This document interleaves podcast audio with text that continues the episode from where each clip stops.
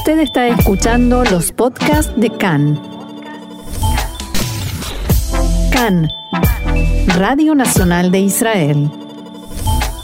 Hoy, martes 29 de junio, 19 del mes de Tamuz, estos son nuestros titulares. Biden recibió a Rivlin en la Casa Blanca y prometió Irán no conseguirá armas nucleares. Coronavirus, ocho pasajeros detenidos en el aeropuerto Ben Gurión cuando intentaban abordar un vuelo a Rusia. Yair Lapid llegó a Emiratos Árabes y firmará acuerdos de cooperación económica.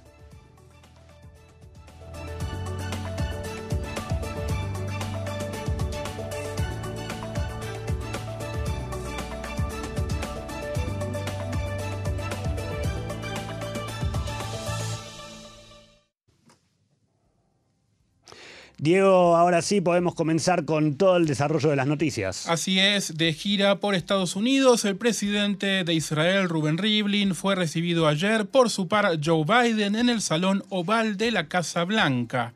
En medio del creciente apremio de Washington por retomar el acuerdo nuclear con Teherán, Biden le aseguró a Rivlin que su administración no permitirá que Irán se haga de armas nucleares.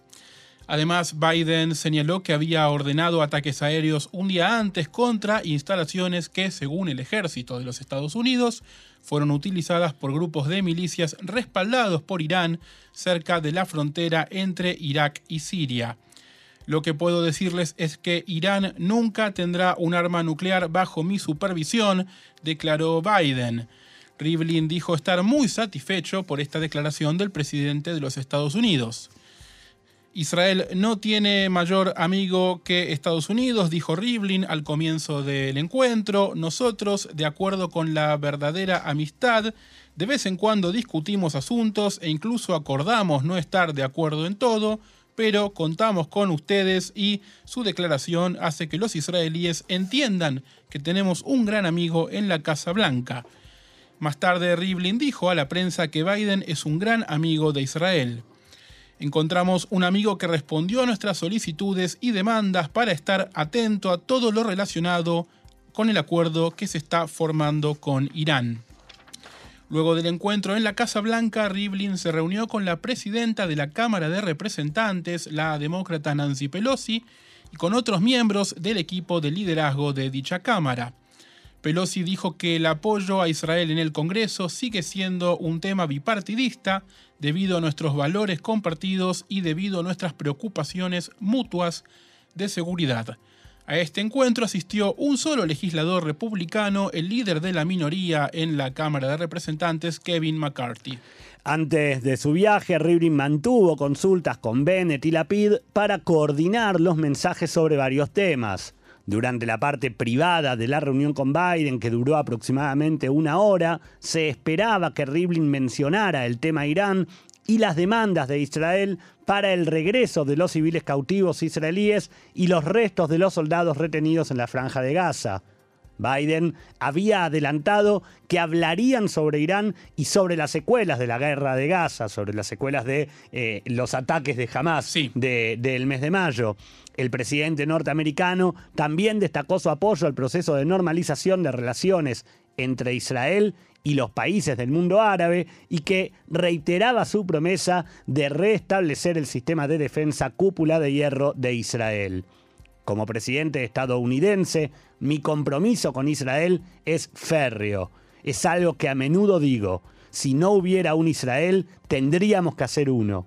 Esto incluye un compromiso inquebrantable con el derecho de Israel a defenderse.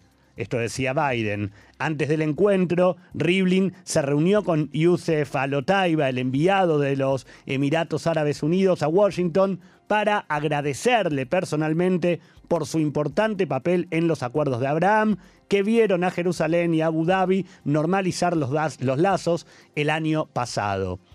Está previsto que durante la jornada de hoy Ruben Rivlin regrese a New York, donde se reunirá con el secretario general de las Naciones Unidas, Antonio Guterres, y con otros representantes diplomáticos. Mañana el presidente Rivlin emprenderá el regreso hacia Israel, donde recibirá en una visita de dos días a su par alemán Frank-Walter Steinmeier. De acuerdo con la oficina del primer ministro de Israel, se espera que Naftali Bennett se reúna con el presidente Biden en la Casa Blanca en julio o agosto. La Casa Blanca y la oficina del primer ministro han estado en conversaciones para fijar una fecha para la visita de Bennett, en la que probablemente, lo que probablemente sea su primer viaje al extranjero desde que se convirtió en primer ministro hace dos semanas. Decimos probablemente porque lo más seguro es que Bennett no viaje a otro lado antes, se reserve para que esta sea... Para que Estados Unidos sea su primera visita oficial. Según la secretaria de prensa de la Casa Blanca, Jen Psaki, Biden espera recibir pronto al primer ministro Bennett. Estamos trabajando en la fecha. Debido a que el Congreso de los Estados Unidos se encuentra en receso, es poco probable que la visita se realice antes del 18 de julio. Continuamos con la información relacionada de, Israel y de los Estados Unidos. El embajador de Israel justamente en Estados Unidos, Gilad Erdan, anunció que dejará su puesto tan pronto como se designe a un nuevo enviado y que no continuará en su cargo más allá de fines de noviembre. En un comunicado, Erdán dijo que siente que el nuevo gobierno debería instalar a su propio representante en Washington. Sin embargo, el ex ministro del Likud dijo que planea continuar sirviendo como enviado de Israel a las Naciones Unidas. Erdán se ha desempeñado en ese cargo desde julio de 2020 y como embajador en Estados Unidos desde enero de este año. Ahora, una pregunta, Diego. Sí el embajador puede decidir renunciar a un puesto y no a otro o es potestad del gobierno decidirlo? Sí, porque digamos son dos puestos a los que fue asignado y todas estas cosas se conversan y se charlan de todas maneras, pero efectivamente él puede querer de, decidir concentrarse en solamente uno de los puestos. Ahora, Erdán dice, renuncio a la embajada en Estados Unidos, pero no a lo de la ONU. ¿Podría pasar que Bennett o Lapid digan, no, no, si renuncias, renuncias a todo? Probablemente sí, pero lo más probable es que... Más allá de que no ocurra, es potestad del gobierno decidirlo. Claro, no, no, sí, podrían directamente eh, retirarlo, quitarlo y poner otro, establecer otro embajador. Seguimos con las noticias diplomáticas porque el canciller Yair Lapid llegó hoy a los Emiratos Árabes Unidos en lo que es la primera visita oficial de un ministro israelí después del acuerdo de normalización de relaciones firmado por ambos países el año pasado. Lapid fue recibido en la pista de aterrizaje por el ministro de Estado de los Emiratos, Ahmed Al-Sayeg. Ambos se abrazaron brevemente antes de dirigirse a la terminal para escapar del abrasador calor del Golfo. Realmente uno no quiere pasar mucho tiempo bajo el sol de los Emiratos Árabes a esta altura del año. Mejor estar con, el fresco de un aire acondicionado. Sí, sí, la verdad que sí. Poco después de arribar, Lapid publicó en su cuenta de Twitter una serie de imágenes de su, de su, llegada agradeciendo a sus anfitriones, tanto en hebreo como en árabe, por la bienvenida que recibió. El mensaje dice, haciendo historia, orgulloso de representar al Estado de Israel en la primera visita oficial a los Emiratos Árabes Unidos. Gracias por la cálida bienvenida. Durante el día de hoy, la PID se reunirá con su par, con el ministro de Relaciones Exteriores eh, de los Emiratos, Abdullah bin Zayed, con quien firmará un acuerdo de cooperación económica entre ambas naciones. Eh, vamos a la información propiamente dicha política aquí en el Estado de Israel. Como conversábamos ayer con la analista política Rachel Lexiel, quien destacaba que desde el cambio de gobierno la Knesset eh, parece haber sido, haber salido de su, larga parálisis. ¿Recordás, Diego? Esto de alguna manera quedó confirmado por la maratónica sesión de ayer que se extendió por 15 horas y concluyó recién esta mañana ya con el sol iluminando al, eh, a nuestro país. Entre los temas que se trataron hubo dos mociones de censura contra el gobierno. La primera fue presentada por Likud y aducía que el público tiene poca confianza en el sistema judicial. 61 parlamentarios se opusieron a la moción y 52 la apoyaron. Esa propuesta provocó un enfrentamiento entre el ministro de Justicia, Guidon Saar, y su predecesora, Mirojana, quien encabezó el proyecto de ley. Abro comillas, ya basta de esta actitud, eras ministro de Justicia en el gobierno de transición, de acuerdo, cálmate, relájate y bebe un vaso de agua, le dijo Saar a Ojana.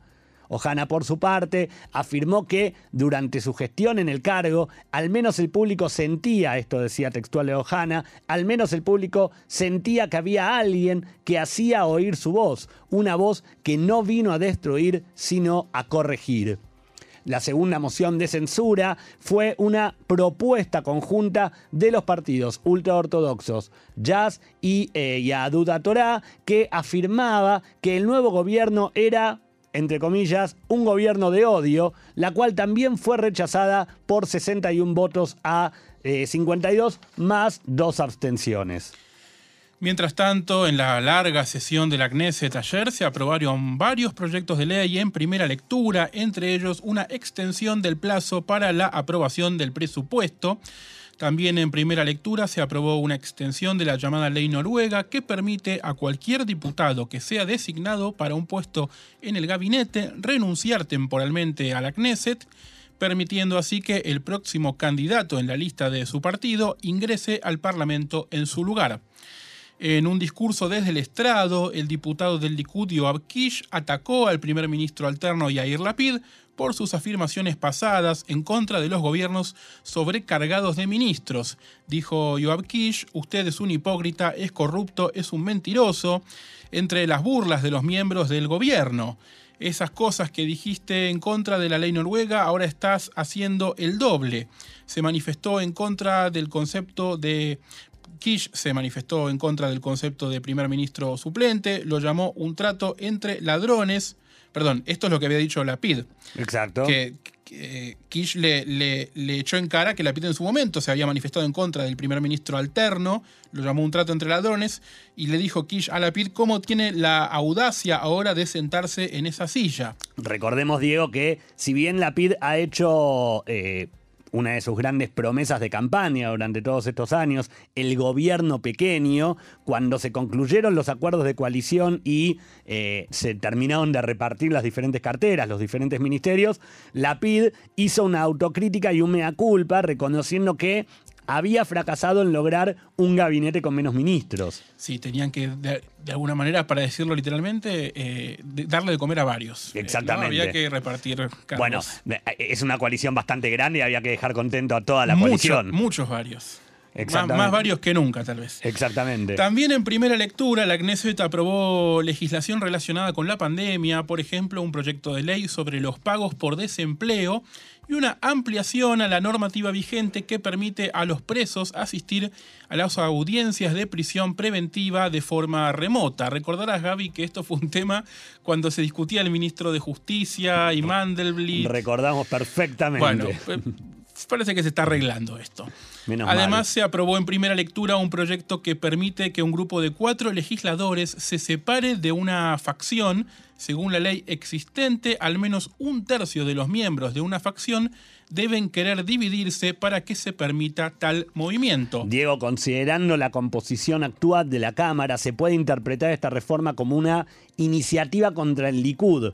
¿Por qué? Porque si bien el gobierno, porque si el gobierno quisiera incorporar diputados del Likud a la coalición, con la normativa actual necesitaría que 10 miembros dejen el partido, algo que es mucho menos factible que apuntar a un grupo de cuatro desertores descontentos, por decirlo de alguna manera. Si bien no se especula con nombres ni se proyecta una fuga inminente de, personas del Likud, de esta manera preparan el terreno.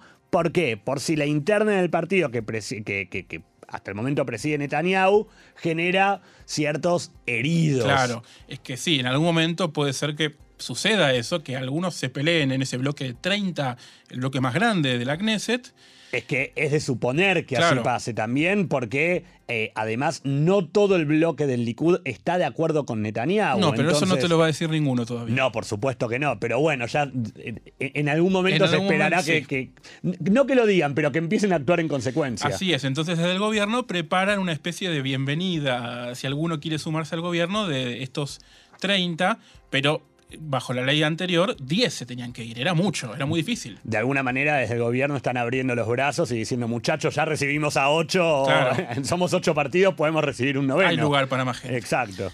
Además de estas primeras lecturas, el Pleno del Parlamento aprobó la formación de la Comisión de Constitución, Derecho y Justicia, que será presidida por el diputado Gilad Karib de Abodá. Cabe destacar que Caribe es el primer rabino reformista en servir en la Knesset, un hecho que ha suscitado intensas críticas por parte de los legisladores ultraortodoxos. Los líderes de estos partidos aseguraron que boicotearán la nueva comisión. Recordás que conversamos con Sí. Gilad Caribe antes de las elecciones Durante de la marzo. campaña, sí. de, de hecho, conversamos el- en el, mom- el día o un día antes de las primarias de Abodá, cuando es. resultó ganadora es, Mijaeli. El día anterior, sí. Exactamente. Continuamos con la información en este caso referida al juicio que se lleva a cabo contra el ahora ex primer ministro Benjamin Netanyahu. El Tribunal de Distrito de Jerusalén anunció un nuevo retraso en el juicio contra el ex primer ministro por delitos de corrupción, fraude y abuso de confianza. Las audiencias se retomarán el día 12 de julio en lugar del próximo lunes como estaba previsto. La decisión de extender la demora actual, que está destinada a dar tiempo a los abogados defensores para revisar nuevas pruebas, se produce después de que el tribunal aceptara parcialmente su argumento de que tomaría más tiempo examinar unos, escucha bien Diego, 350.000 mensajes y correos electrónicos, dijimos bien, 350.000 mensajes y correos electrónicos en el teléfono del ex director ejecutivo del sitio Walla, Ilan Yeshua, después de una orden reciente de búsqueda a través del dispositivo. Los jueces habían rechazado la solicitud de la defensa de suspender los procedimientos hasta septiembre, pero otorgaron una prórroga de tres semanas que ahora vuelve a extenderse. No va a terminar nunca ese juicio, me parece. Mm, va a llevar mucho tiempo. Sí, así es. El Consejo Regional de Samaria anunció ayer que se ha llegado a un acuerdo para evitar la demolición del puesto de avanzada de Eviatar, que permitirá que algunas partes del sitio permanezcan en pie. De acuerdo al comunicado, los residentes de Eviatar aprobaron unánimemente el acuerdo con el ministro de Defensa, Benny Gantz, y la ministra del Interior, Ayelet Shaked, alegando que había sido bien recibido por el primer ministro Naftali Bennett. El acuerdo hará que el gobierno reconsidere el estatus de los terrenos en los que se ubica el puesto de avanzada, con miras a legalizarlo para un futuro asentamiento. Según el comunicado, se probó que Eviatar no está situado en tierras privadas. Según el acuerdo informado, los residentes de Eviatar se irán de sus casas, pero sus estructuras no serán demolidas y el ejército de Israel transformará inmediatamente el puesto de avanzada en una base militar improvisada. En unas seis semanas se establecerá allí una yeshiva, una casa de estudios religiosos. No hubo confirmación de los términos del trato por parte del gobierno, pero ha trascendido durante las últimas horas que el primer ministro Bennett pretendía evitar a toda costa las imágenes de una demolición. Legisladores de la lista conjunta criticaron la propuesta y la calificaron como una legitimación de los asentamientos y del crimen y probablemente tengamos eh, más testimonios y más reacciones sobre este tema en las próximas horas. Seguimos con coronavirus, que lamentablemente puede ser que tampoco tenga final, así parece a veces. La variante de- Delta continúa circulando en Israel y el gobierno de Bennett se mantiene firme con los controles para evitar una propagación mayor. Luego de, de decidir no implementar restricciones en la población y aun cuando la cifra de nuevos contagios casi se triplicó en la jornada de ayer, las autoridades insisten en que las medidas deben pasar por los controles fronterizos y el estímulo a la vacunación para aquellas personas que todavía no lo hicieron.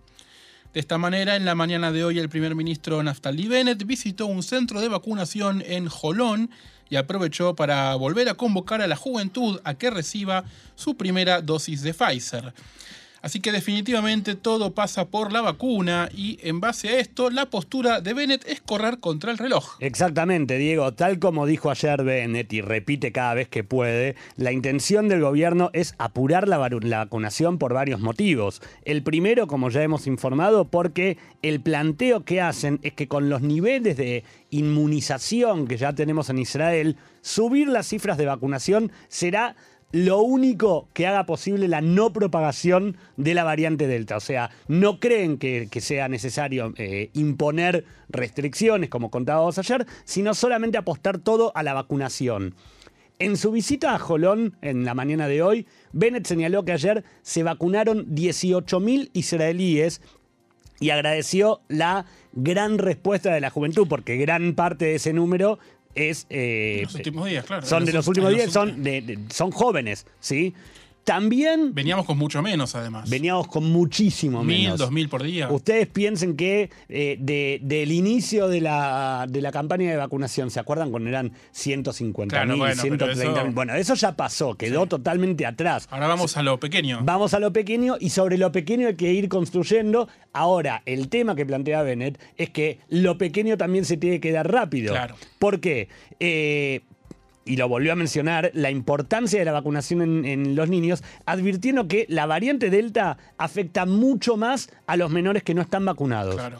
Además, y acá está también el tema que plantea Bennett, porque existe un gran problema y, es, y, y son las fechas de vencimiento Sí. de las vacunas. Para que te des una idea, hoy Israel tiene 1.400.000 dosis que vencen a fin de julio. Sí. Ese 1.400.000 dosis, no estamos hablando de la necesidad de vacunar 1.400.000 personas, sino No. de 700.000. Claro, Son dosis mitad. totales. Claro.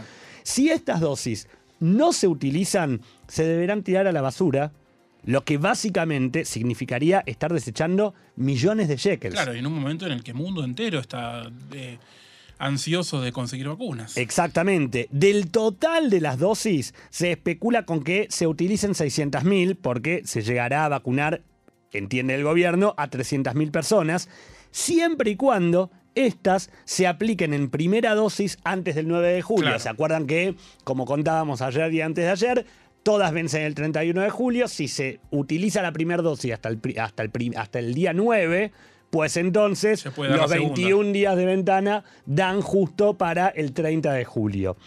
El tema entonces van a ser las 800.000 dosis que quedan. Claro. Una de las posibilidades es que algún país quiera comprarla. Como vos decías, Diego, recién, estamos en un momento del mundo en que muchos países Sí, sí, claro. necesitan de vacunas. Ahora, primero que para eso también los tiempos son cortos, porque también eh, influye la fecha del 9 de julio y del 31 de julio, y además porque todavía no hay información ninguna oficial de que algún estado o algún país haya mostrado interés en adquirirlas. ¿Está bien? Por el otro lado, Bennett habló del trabajo que se está realizando para evitar que los israelíes viajen a los lugares prohibidos, los indicados como de alto riesgo. Bueno, respecto de esto, trascendió hoy que ocho personas por la mañana intentaron abordar un vuelo a Rusia, que es uno de los países o lugares no permitidos. Bueno, es cierto, intentaron, Claro. pero no pudieron. No pudieron. No se la subieron al situación avión. no se subieron al avión. La situación se dio hoy en, en Ben Gurión cuando estas personas quisieron ingresar al avión, pero fueron detenidas justo en la puerta de embarque por el personal de la autoridad de población. Ahora, ustedes se van a preguntar si estas personas deberán pagar la multa de 5.000 shekels cada uno. Bueno, eh, mm, buena pregunta, porque en realidad no, no llegaron a salir. Exactamente, todavía no es seguro que lo tengan que pagar. ¿Por qué? Porque la redacción del reglamento que autoriza el cobro de las multas dice que las personas van a pagar si eh, cualquier persona que parta hacia el extranjero, es decir, que salga de la Claro. frontera de Israel. El tema es que estos pasajeros fueron demorados antes de subir al avión, por lo que legalmente todavía están adentro. Es decir, No que les habían- hicieron un favor. Exactamente, no habían salido. Ahora bien, no olvidamos que, como contábamos ayer, esto se trata de un delito penal y administrativo. Claro. Entonces, lo que está investigando la autoridad de población es si antes de eh, ingresar al área de embarque, ¿sí? Eh, esta gente firmó su declaración que incluye el compromiso de no viajar a ningún lugar prohibido. ¿Se acuerdan que Sí. en- entre las medidas que se adoptaron para, para Ben Gurión decía que a partir de hoy toda persona que sale al del país a cualquier lugar, a cualquier destino, tiene que firmar una declaración jurada que incluye un compromiso de no viajar a los lugares prohibidos. Ahora, en caso de que sí lo hayan hecho, entonces sí van a pagar la multa. ¿Por qué? Porque estarían incurriendo en una falsa declaración. Claro, habrían mentido en la declaración jurada. Exactamente, y no nos olvidemos que, como decíamos recién, se trata de un delito penal. Así es. Sobre la situación del aeropuerto, el gobierno tiene la intención de separar a la Terminal 1 para que opere solamente con vuelos a y desde países rojos. Hoy por la mañana la ministra Miran Mijaeli estuvo en el aeropuerto Ben Gurión en una reunión de trabajo y con el plan de ver cuán rápido podría implementarse esto. La idea también es que en otro sector de dicha terminal operen los vuelos de destinos con advertencia de viaje, pero que no están prohibidos. Y que el resto del aeropuerto, la Terminal 3, sea para los vuelos de países de alguna manera sin riesgos, los países... Los países verdes. Cayers, Exacto. de alguna manera. Exactamente. Actualmente ocurre que no hay separación de vuelos en las terminales, por lo que todos los pasajeros se pueden mezclar en las mismas filas. Esto, perdón que te interrumpa, Diego, eh, influye no solamente en las personas que salen de Israel, sino en las que regresan. Claro, sobre y de todo. alguna manera son las, las, las más problemáticas, son Claro. las más temerosas. ¿Quién entra, quién puede ingresar contagiado de coronavirus? Así las cosas, incluso cuando el gobierno plantea no imponer restricciones, las cifras se siguen moviendo al igual que el sistema del semáforo. ¿Qué está pasando con el semáforo? Bueno, con esta información vamos a cerrar nuestro bloque de corona. Respecto de las cifras, ayer se registraron 283 nuevos casos sobre un total de 67.900 muestras. ¿sí? Ahora, si bien el número casi triplicó a lo que se venía dando antes de ayer y durante el fin de semana, porque veníamos en 110, 120, estamos casi en 300, la realidad es que por un lado significa solo el 0,4 de casos positivos, Claro. 0,4%. Más o menos parecido como veníamos. Más o menos parecido como veníamos.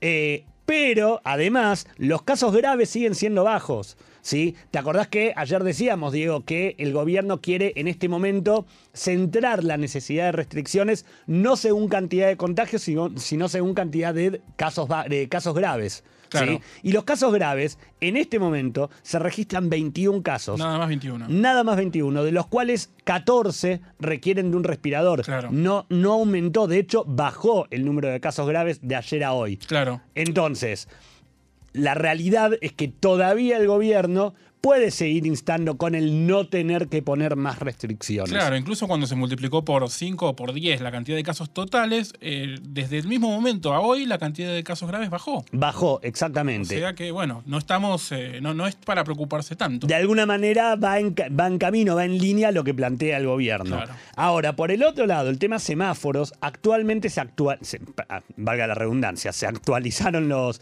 los casos y en este momento hay en color rojo Sí, las ciudades de Kojaviair, Viniamina, Kfar Saba y Tzofim. sí. Estas cuatro localidades están eh, incluidas en el color rojo del sistema de semáforos. En color naranja, solamente la ciudad de Modín. Sí. En amarillo, Herzliya, Tel Aviv Yafo, Ramla y Pardesjana eh, Karkur. Todo el resto del país, Sí. Dígale usted, señor. Verde. Exactamente. Color esperanza. Más información aquí en Cannes en español. Decenas de periodistas palestinos se manifestaron ayer frente a un edificio de las Naciones Unidas en Ramallah para exigir la libertad de prensa tras los violentos enfrentamientos con la policía de la autoridad palestina provocados por la muerte de un opositor que había sido arrestado. Recordemos que Nizar Banat, de 44 años, oriundo de Hebrón, murió la semana pasada poco después de que las fuerzas de seguridad irrumpieran en su casa y lo arrestaran. Días de enfrentamientos entre manifestantes y policías en las calles de la margen occidental han dejado varios periodistas heridos. Reporteros Sin Fronteras dice que durante los disturbios del fin de semana, 12 periodistas palestinos, incluidas 5 mujeres, fueron agredidos por la policía de la autoridad palestina. Al respecto, el portavoz de las Naciones Unidas, Stefan Dujarric, dijo eh, en el día de ayer, pedimos a la autoridad palestina que garantice la libertad de expresión, la libertad de opinión y la libertad de reunión. La agencia de noticias oficial de la autoridad palestina, WAFA, dijo que el primer ministro Mohamed Staye declaró que los responsables de la muerte de Banat deberán rendir cuentas de sus actos. Y en una cumbre tripartita realizada en Bagdad, Egipto, Jordania e Irak acordaron reforzar la seguridad y la cooperación económica. Las visitas del presidente de Egipto, Abdel Fattah al-Sisi, y del rey Abdullah II de Jordania se producen en tiempos en que Irak busca acercarse a los aliados árabes de Estados Unidos en el Medio Oriente. Irak también está tratando de establecerse como un mediador entre los países árabes e Irán, después de que, según informes, albergara conversaciones en abril pasado entre Teherán y Arabia Saudita. Al-Sisi y Abdullah se reunieron con el presidente iraquí Barham Saleh y el primer ministro Mustafa Al-Kademi. Saleh dijo que el encuentro fue un mensaje elocuente en medio de enormes desafíos regionales. Según un comunicado conjunto emitido al final de la reunión, la cumbre abordó temas regionales, así como formas de reforzar la cooperación entre Irak, Jordania y Egipto en los campos de seguridad, energía y comercio. Los líderes discutieron una solución política a la guerra civil en Siria, basada en las resoluciones de la ONU, que preservaría su seguridad y estabilidad y proporcionaría las condiciones adecuadas para el regreso de los refugiados. Los mandatarios pidieron además renovados esfuerzos para alcanzar una paz justa y completa entre Israel y los palestinos y para la creación de un Estado palestino independiente. También elogiaron el papel de Egipto en la negociación del fin de las hostilidades entre Israel y los grupos terroristas de Gaza y la promesa de El Cairo de ayudar a reconstruir la franja. Kademi había marcado la pauta al comienzo de la cumbre diciendo que los tres países tratarán de dar forma a una visión común a través de la cooperación y la coordinación con respecto a Siria, Libia, Yemen e Israel. Cabe destacar que al-Sisi es el primer presidente egipcio que visita Bagdad desde que las tropas del entonces dictador iraquí Saddam Hussein invadieron Kuwait en 1990. Más información de la región, según el Observatorio Sirio de Derechos Humanos, milicias pro-iraníes dispararon proyectiles contra una base estadounidense en el campo petrolero Alomar, en el este de ese país, de Siria. De acuerdo con el informe, no hubo víctimas, pero se produjeron serios daños materiales.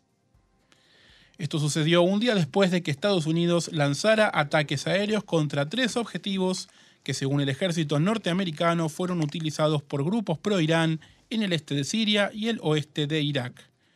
La agencia de noticias estatal siria Sana informó que los misiles apuntaron a una base militar de las fuerzas de ocupación estadounidense en el campo petrolero de Alomar, sin mencionar los responsables del ataque.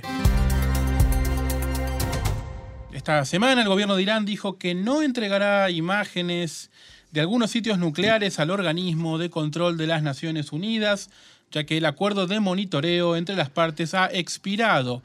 Según el presidente del Parlamento iraní, Mohammad Bagher Kalibaf, nada de la información registrada será entregada a la Agencia Internacional de Energía Atómica y los datos y las imágenes permanecerán en posesión de Irán. El viernes la Agencia de Energía Atómica había dicho que no había recibido respuesta de Teherán sobre la posible extensión de un acuerdo temporal que cubra las inspecciones en las instalaciones nucleares iraníes que expiraron el jueves.